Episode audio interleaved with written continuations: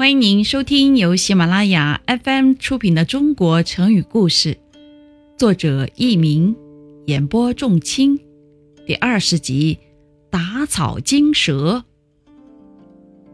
唐朝有一个人名叫王鲁，他在当涂做县令。这个王鲁爱财如命，经常掠夺老百姓的钱物。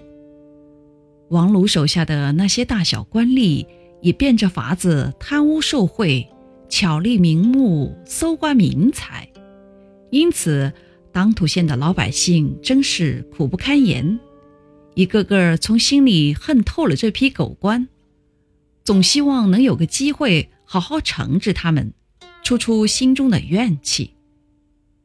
有一次，适逢朝廷派官员下来巡查地方的情况。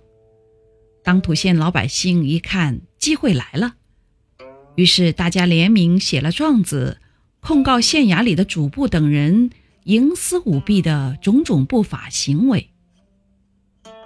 状子首先递到了县令王鲁的手上，巧的是，状子上所列举的罪行和王鲁平时的违法行为几乎一模一样。听众朋友们。您正在收听的是由喜马拉雅 FM 出品的《中国成语故事》，这可把王鲁吓坏了，冷汗不停地往下滴。他一边看着手中的状子，一边发着抖，心里想：怎么会这样？这、这、这、这不是在说我吗？王鲁想着想着，惊恐的心怎么也安静不下来。他用颤抖的手。